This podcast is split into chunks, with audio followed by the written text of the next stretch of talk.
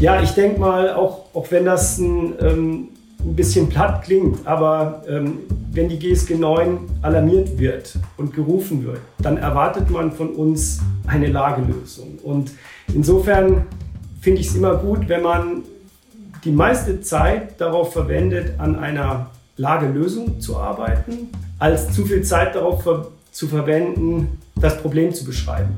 Sicher jetzt ähm, keine wahnsinnig neue Erkenntnis, aber eine, die man sich auch bei uns immer, immer mal wieder ähm, so vor Augen rufen muss.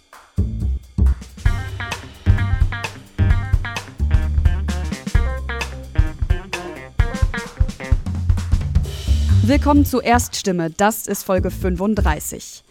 Die GSG 9, die Spezialeinheit der Bundespolizei, kommt vor allem im Kampf gegen Schwerstkriminalität und Terrorismus zum Einsatz. Gegründet wurde sie nach der Geiselnahme bei den Olympischen Spielen 1972 in München. Wer Teil der Elitetruppe werden will, braucht unter anderem Disziplin, Teamfähigkeit und eine sehr gute Fitness.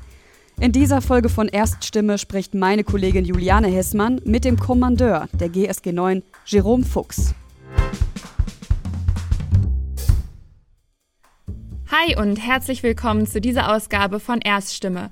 Mein Name ist Juliane Hessmann und ich bin Podcasterin für den Podcast Wirtschaft einfach erklärt von Orange bei Handelsblatt. Ich spreche heute mit Jerome Fuchs. Er ist Kommandeur der GSG 9, der Spezialeinheit der Bundespolizei. Ihn fragen wir, welche Charaktereigenschaften Einsätze erfolgreich machen, welche Rolle Extremismus in der GSG 9 spielt und wie man eigentlich Kommandeur der GSG 9 wird. Ja, wunderbar, Herr Fuchs, dass das geklappt hat heute äh, mit dem Gespräch. Ähm, ich die grundsätzliche Frage erstmal vielleicht vor, vorneweg, die sich quasi vielleicht jedes Kind stellt. Ähm, jeder, der ähm, mal später ähm, ja eine Berufswahl vor sich hat. Wie wird man eigentlich Kommandeur der GSG 9? Ja, hallo, Frau Hessmann. Freue mich auch sehr, dass das äh, heute klappt. Ähm, ja, direkt zu Ihrer Frage, wie wird man äh, Kommandeur? Äh, ja, indem man sich zunächst mal bei der GSG 9 bewirbt, äh, dort die Ausbildung durchläuft, ähm, eine entsprechende Zeit hier seinen Dienst versieht in der Einsatzeinheit. Ähm, ja, und äh, dann natürlich entsprechend äh, die Entscheidung im BMI in Absprache, also im Bundesinnenministerium in Absprache mit äh, dem Präsidenten Bundespolizeipräsidium und dem Präsidenten der Bundespolizeidirektion 11 äh, getroffen wird. Also äh, schon eine ähm, politische Entscheidung. Seit 1997 kommen die Kommandeure der GSG 9 aus den eigenen Reihen. Das heißt, sie haben entsprechende Vorverwendungen in einer Einsatzeinheit gehabt und ja, sich dann entsprechend äh, weiter qualifiziert. Und so ähnlich war das bei mir auch. Ich war äh, lange Jahre in einer Einsatzeinheit der GSG 9 und äh, habe dann den Aufstieg in den höheren Dienst absolviert und ja, bin im Grunde dann nach dem Aufstieg wieder zum Verband zurückgekommen und dann auch in diese, in diese Funktion gekommen. Vielleicht noch direkt anschließend daran, ähm, was äh, hat Sie eigentlich persönlich dabei angetrieben, dahin zu kommen, wo Sie jetzt sind? Welche Vorbilder hatten Sie auf diesem Weg? Also persönlich angetrieben hat mich ähm, ja in einem besonderen Team zu arbeiten, besonders gefordert zu werden. Ähm, ja, das, das war schon eine, eine, Herausforderung, die ich gerne annehmen wollte. Also ich denke, äh, es war bei mir nicht anders wie bei jedem anderen, der ähm, bei der GSG 9 seinen Dienst versieht, also eine hohe intrinsische Motivation. Ähm, zu Ihrer Frage, was Vorbilder angeht, ähm, sicher ist für jeden hier bei der GSG 9 unser äh, Gründervater Ulrich Wegener ein Vorbild ähm, mit äh, ja, einfach seiner, seiner Lebensleistung, dem, was er aufgebaut hat. Ähm, wie er das gemacht hat, ist er für uns alle, für mich persönlich auch ein wirklich großes Vorbild. Insbesondere ja, äh, die, die Internationalität, die er äh, immer gelebt hat und die er auch dem Verband vorgegeben hat. Das ging letztlich mit der Aufstellung der GSG 9 los. Äh, Know-how ist äh, aus Israel gekommen, aus Großbritannien. Und wenn man sich das nochmal so vor Augen führt, in, in, den 70er Jahren, gerade mit, äh, mit Israel in der damaligen Zeit, schon so einen ähm, eine enge Kooperation aufzubauen, so ein Vertrauen aufzubauen. Das ist schon was ganz Besonderes. Und ja, insofern ähm, ist das eines meiner Vorbilder in der Tat. Aber es sind auch viele meiner äh, Mitarbeiterinnen und Mitarbeiter und Kameraden hier äh, in, in allen Ebenen, von denen ich äh, tagtäglich lernen kann und ähm, ja, bei denen ich mir äh, gute Eigenschaften äh, abschauen kann. Ich darf mit so vielen äh, großartigen Menschen hier zusammenarbeiten, ähm, dass es so das eine Vorbild für mich eigentlich gar nicht gibt, sondern ähm, ich, äh, ja, wie gesagt, von, von sehr, sehr vielen hier äh, profitieren darf. Für die meisten Arbeitnehmer in Deutschland ist es ja jetzt so, dass ähm, die meisten eben fünf Tage die Woche acht Stunden arbeiten gehen, äh, viele dann auch noch aktuell im Homeoffice. Wie kann man sich eigentlich Ihren Berufsalltag vorstellen? Ja, also Homeoffice, das funktioniert bei uns natürlich nur sehr bedingt. Das können Sie sich vorstellen. Wir sind ein, ein operativer äh, Verband, der in den Einsatz geht. Und das funktioniert natürlich nicht aus dem Homeoffice raus. Ähm, gleichwohl, es ist in manchen Funktionen ähm, denkbar. Was meine persönliche ähm, Berufssituation oder Arbeitssituation angeht, das unterscheidet sich, glaube ich, an manchen Tagen gar nicht von einem äh, normalen Büroalltag. Äh, da sind ähm, E-Mails zu beantworten, da geht es um äh, Personalfragen, um organisatorische Fragen, äh, Frühbesprechungen, die durchzuführen sind. Aber natürlich muss ich auch äh, immer über das aktuelle Einsatzgeschehen äh, informiert sein. Ähm, Sie können sich vorstellen, dass ich nicht bei jedem Einsatz persönlich dabei bin. Das ist auch gar nicht notwendig, aber ich muss natürlich auf dem entsprechenden Stand sein. Und das äh, nimmt natürlich auch einiges an, an Zeit in Anspruch, äh, sich darüber äh, zu informieren, immer sprechfähig zu sein und natürlich auch äh, immer mal wieder äh, auch mit äh, zu trainieren, mit vor Ort zu sein ähm, bei den Einsatzkräften äh, und ja, sich da auch auf, äh, auf Stand zu halten und in der Lage zu sein, wenn es erforderlich ist, in, in großen Einsatzlagen dann auch selbst zu führen.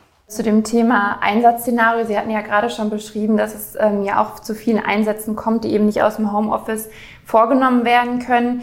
Ähm, können Sie uns vielleicht ein Einsatzszenario schildern, welches Ihnen vielleicht in besonderer Erinnerung geblieben ist und vielleicht auch beschreiben, was da in einem vorgeht? Ja, also fallen mir unterschiedliche Einsatzszenarien ein. Vielleicht eines so mehr aus der Historie raus. Das ist noch äh, in der Zeit gewesen, in der ich hier als, als Einheitsführer meinen Dienst versehen habe.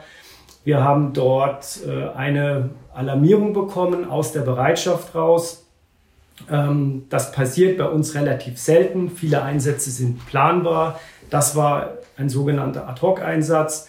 Und wir mussten dann mit einer Einsatzeinheit äh, ja, noch in der Nacht, also am Vorabend alarmiert worden und dann in der Nacht nach äh, Afrika äh, verlegen, in die Elfenbeinküste, um dort an einer, in einer besonderen Lage äh, eingesetzt zu werden. Der Botschafter, der deutsche Botschafter war dort in, in großer Gefahr. Und ähm, ja, das war erstmal natürlich eine große Ungewissheit, was erwartet uns dort vor Ort. Ähm, es muss einiges natürlich in kürzester Zeit äh, geregelt und, ähm, und dann auch äh, vorbereitet werden.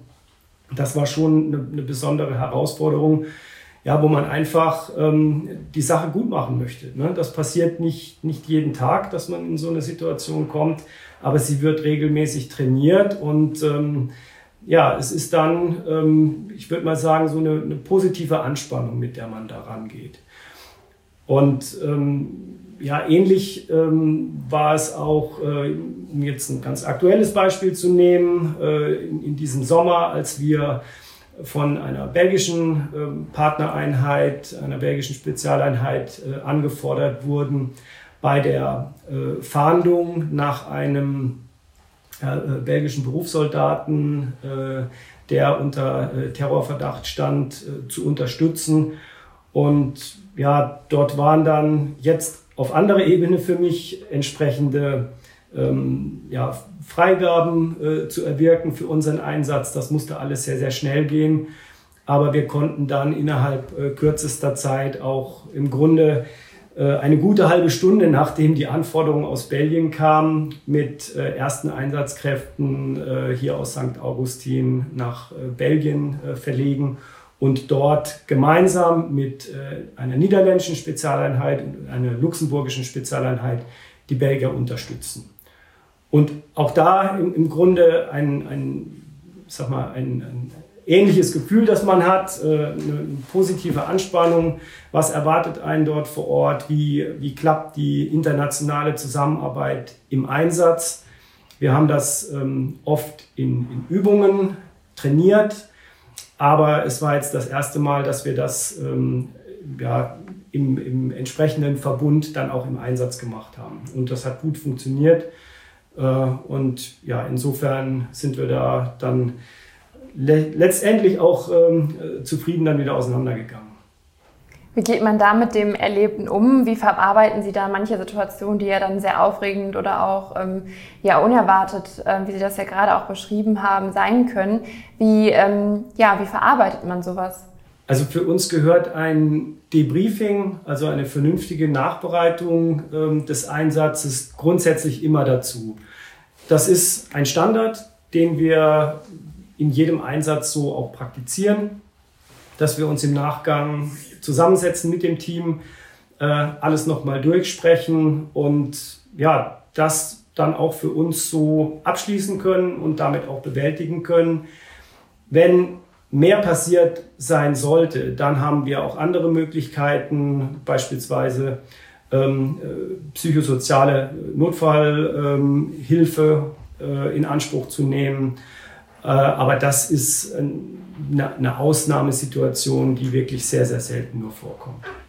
Bei den Einsätzen ist es ja auch vor allem entscheidend, dann mental stark zu bleiben und diese Stärke zu bewahren. Äh, wie kann man so eine mentale Stärke entwickeln? Haben Sie da vielleicht einige Tipps, wie Sie das vielleicht auch selber gemacht haben? Also ich denke mal, zunächst ähm, hat man ja eine gewisse Grundfitness, also sowohl mental als auch körperlich, wenn man hier die Ausbildung bei der GISK 9 erfolgreich äh, bestanden hat.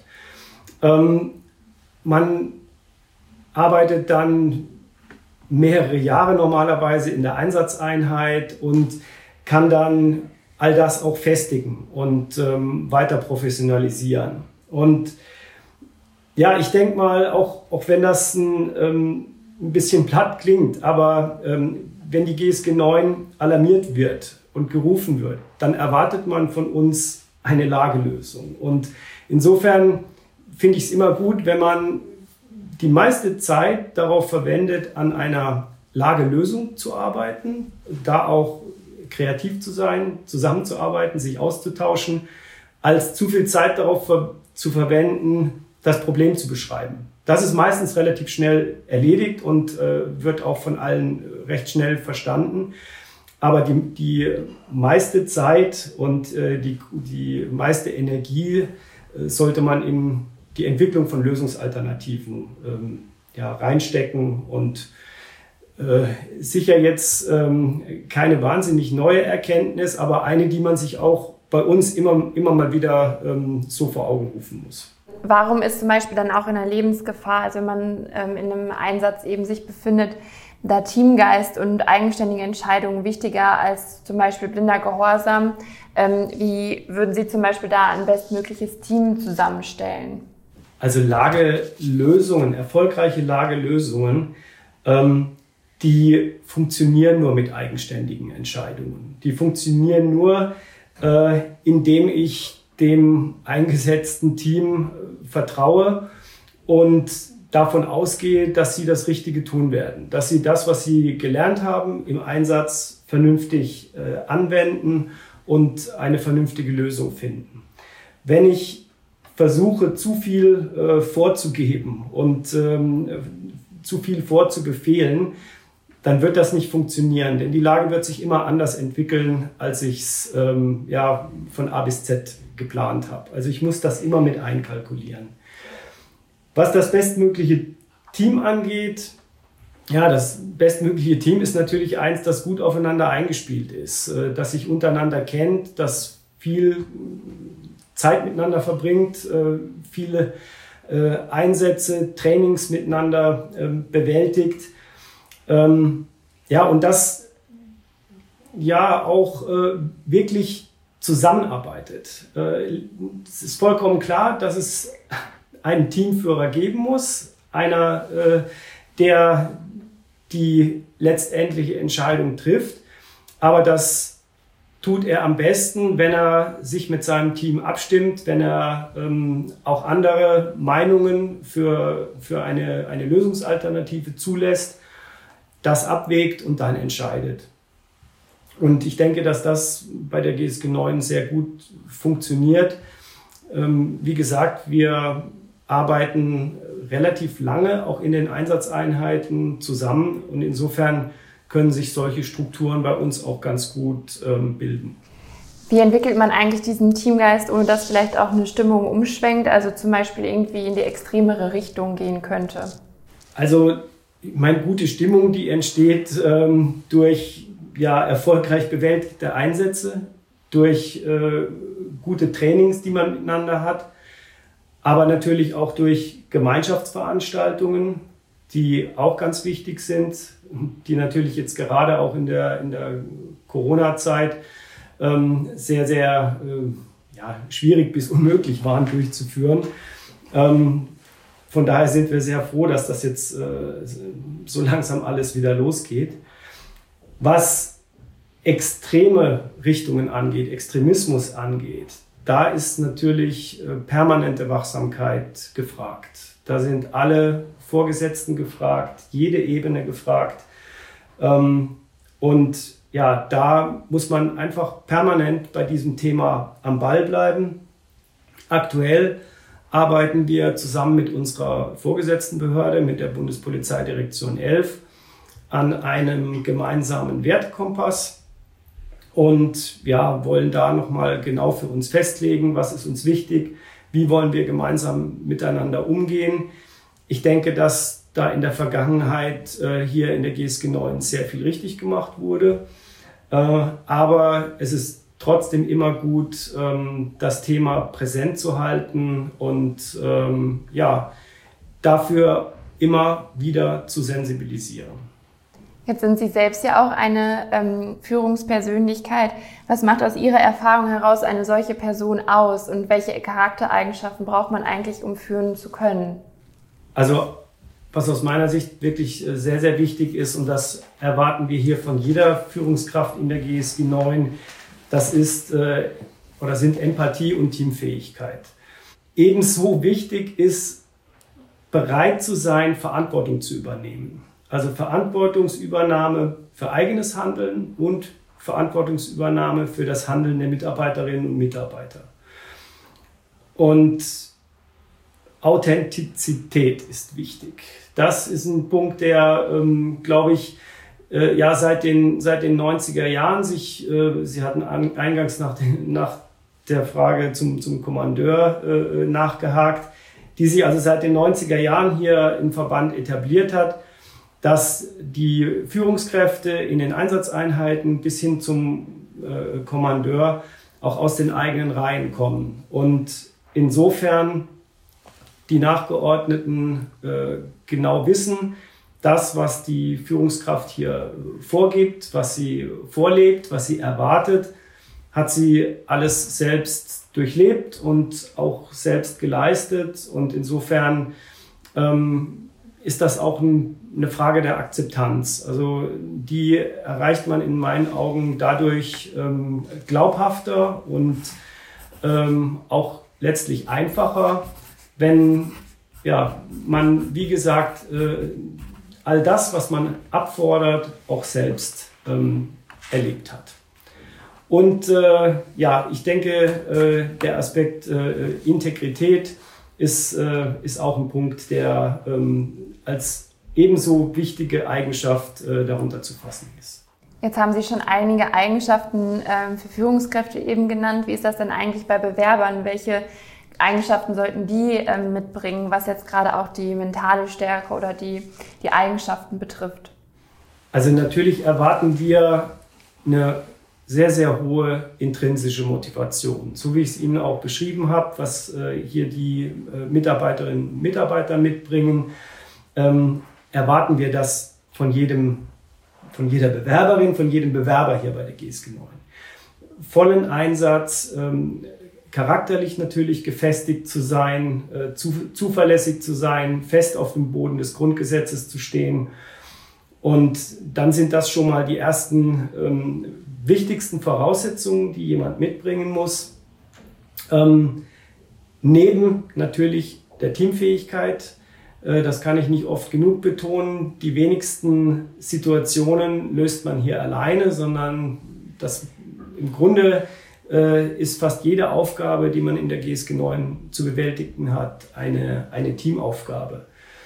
Ähm, körperliche Anforderungen sind natürlich auch gegeben, das denke ich ist vollkommen klar, aber das ist in keinem Fall der wichtigste Aspekt bei uns. Da ist äh, für den Bewerber eine ähm, gesunde äh, ja, Grundfitness mitzubringen, auf die aufgebaut werden kann. Aber nochmal, die äh, vorgenannten Eigenschaften sind äh, die wichtigeren.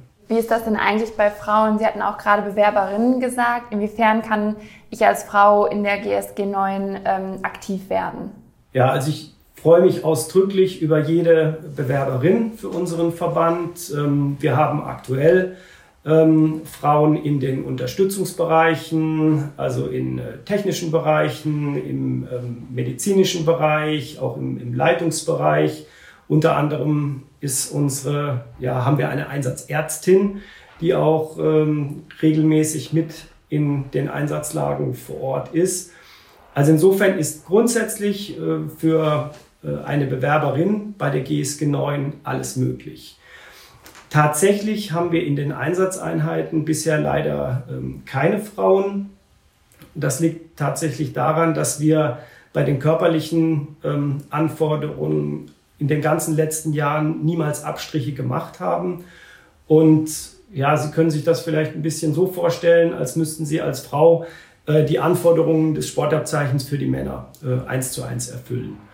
Und ähm, Tatsächlich äh, hatten wir bisher leider noch keine Bewerberin, die ähm, diese körperlichen Anforderungen so erfüllt hätte, dass ähm, wir sie in eine Einsatzeinheit oder in die, ja, in die Ausbildungseinheit hätten aufnehmen können.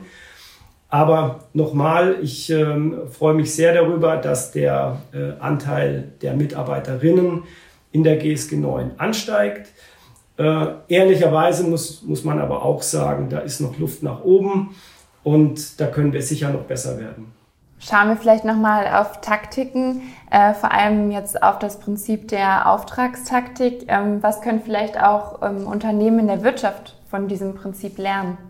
Ja, also ich sag mal, das Wichtigste im, für, die, für die Auftragstaktik ist in meinen Augen, dass ich mit einem positiven Menschenbild führe, dass ich Vertrauen habe in den Mitarbeiter, dass ich ihm den Auftrag gebe, ihm das Ziel erkläre, das ich erreichen möchte, aber dann die Umsetzung ihm überlasse und äh, ihm dann dahingehend auch keine Vorgaben mache, sondern er entscheidet mit seinem Team, wie er den Auftrag umsetzt. Dafür ist er sehr gut ausgebildet, dafür ist er sehr gut ausgerüstet und ich habe als Vorgesetzter das Vertrauen in ihn, dass er das auch entsprechend umsetzen wird. Wenn ich zu sehr anfangen muss, zu hinterfragen oder äh, zu, zu kontrollieren, nachzufassen, ähm, dann wird das nicht funktionieren. Es wird tatsächlich nur funktionieren, wenn ich davon ausgehe, der Mitarbeiter wird das, was er gelernt hab, hat, äh, womit ich ihn beauftragt habe, auch gut, sauber und vernünftig um, umsetzen. Es kann ja schon durchaus passieren, dass es mal zu planabweichenden Verläufen äh, kommt. Wie geht man mit diesen eigentlich um und was bedeutet mentale Flexibilität im Umgang mit Problemen? Vielleicht im Einsatz, aber auch im Leben allgemein. Ich denke, als, als erstes sollte man den planabweichenden Verlauf fest einkalkulieren. Also, dass der Einsatz einfach anders laufen kann und ich dann vor Ort gezwungen bin, Entscheidungen zu treffen und ja, auch Dinge anzupassen. Ähm, ich kann den Ablauf sicher nicht von A bis Z durchspielen und dann genau so nach Drehbuch äh, äh, ablaufen lassen. Das wird, das wird sicher nicht funktionieren. Ich muss vernünftig und gründlich vorbereiten, aber davon ausgehen, dass sich die Dinge nachher anders darstellen können und muss ein, einfach dazu in der Lage sein, vor Ort dann Entscheidungen zu treffen. Und ähm, ja nicht dadurch äh, völlig gelähmt zu sein oder völlig überrascht zu sein, dass äh, ja Dinge sich anders darstellen, sondern die Situation dann so nehmen, wie sie ist und darauf dann reagieren. Dazu habe ich ja mein, mein Team. Ich kann, äh, wenn es nicht eine absolute zeitliche Dringlichkeit ist, mich dazu auch ähm, ja, nochmal äh, kurz besprechen, kurz, ein kurzes Briefing machen. Wenn die Zeit nicht dafür da ist, dann muss die Entscheidung auch ad hoc getroffen werden. Das ist ganz klar. Schauen wir ähm, die Einsätze an oder schauen wir den, den Außen- oder die Außenwahrnehmung der GSG 9 an, dann wird sie ja oft als Elite äh, eben wahrgenommen. Äh, wie ist das denn im Alter? Kann man da noch, äh, wenn man eben zu dem Westen gehört, dazulernen? Also selbstverständlich äh, können wir dazulernen und das tun wir jeden Tag. Ähm, wir sind ja Teil einer großen Behörde, der Bundespolizeidirektion 11 und arbeiten dort eng mit anderen Dienststellen zusammen, unter anderem mit der Dienststelle Polizeiliche Schutzaufgaben Ausland und tauschen uns da eng aus, ähm, was sind die äh, Erfahrungen, die diese Einheit in Auslandseinsätzen macht.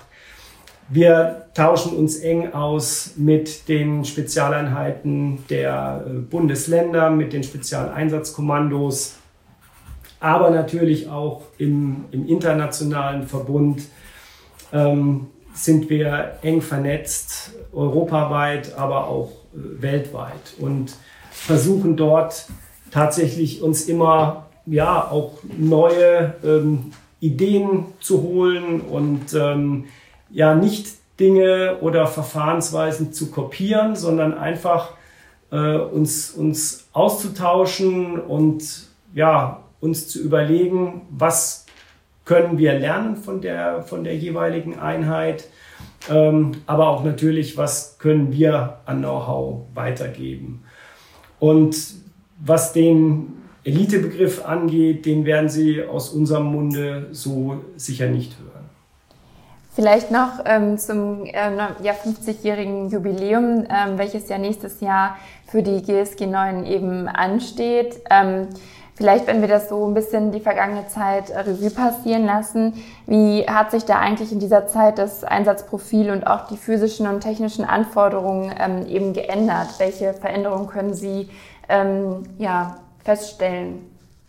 Also ich denke, dass technische äh, Veränderungen innerhalb von 50 Jahren äh, gravierend sind, ist äh, äh selbstredend. Ähm, ich glaube, wichtig ist für die GSG 9, dass sie immer in, in jeder Phase ihres Bestehens für Lagen, die sie lösen musste, die bestmögliche Lösungsalternative finden musste.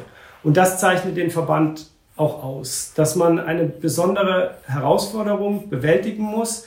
Ob das in den 70er Jahren die Flugzeuglage war, natürlich mit dem großen Einsatz äh, Mogadischu, ähm, weitergehend in den 80er äh, Jahren ähm, Bekämpfung ähm, Linksextremismus, Terrorismus, äh, über organisierte Kriminalität bis zu aktuellen Herausforderungen, islamistischer Terrorismus, Rechtsterrorismus. Also immer auf das reagieren zu können, was aktuell ähm, die Herausforderung darstellt. Und das ist das, was die GSG 9 auszeichnet. Darüber hinaus besondere Szenarien bewältigen zu können. Ähm, stellen Sie sich eine maritime äh, Lage vor, also beispielsweise eine Geisellage auf einem Schiff. Dann sind das besondere Herausforderungen, die der Verband gerne annimmt und ja, sich da entsprechend professionell auch darauf vorbereitet. Und ich denke, die, die Vernetzung des, des Verbandes ähm, ist noch intensiver geworden. Die war sicher zu jeder Zeit gut, aber sie ist heute wirklich ähm, weltweit. Das ist zum einen der, der Atlas-Verbund äh, europaweit, also der Verbund der europäischen polizeilichen Spezialeinheiten, in dem wir uns äh, stark engagieren. Ähm, aber das äh, ist dann auch ähm, der Kontakt zu äh, beispielsweise unserer israelischen Partnereinheit, der Yamam, mit der wir sehr, sehr eng zusammenarbeiten und da auch immer äh, uns austauschen, wie ähm, aktuelle Szenarien bewältigt werden, aber auch darüber hinaus US- oder kanadische Einheiten, um jetzt nur einige wenige zu nennen. Ja, vielen Dank, Herr Fuchs. Äh, wir sind am Ende dieser Folge angekommen. Ähm, machen Sie es gut, bleiben Sie gesund und vielen, vielen Dank für das Gespräch. Ja, sehr gerne. Auch alles Gute für Sie. Ne? Bis dann. Das war Folge 35 von Erststimme, dem Podcast für alles außer Corona. Die nächste Folge erscheint am 3. November. Mehr Infos zum Inhalt der Folge finden Sie schon bald auf der Internetseite des Büros Bundesstadt Bonn der Konrad-Adenauer-Stiftung. Wir freuen uns, wenn Sie auch dann wieder reinhören und wünschen Ihnen bis dahin eine gute Zeit.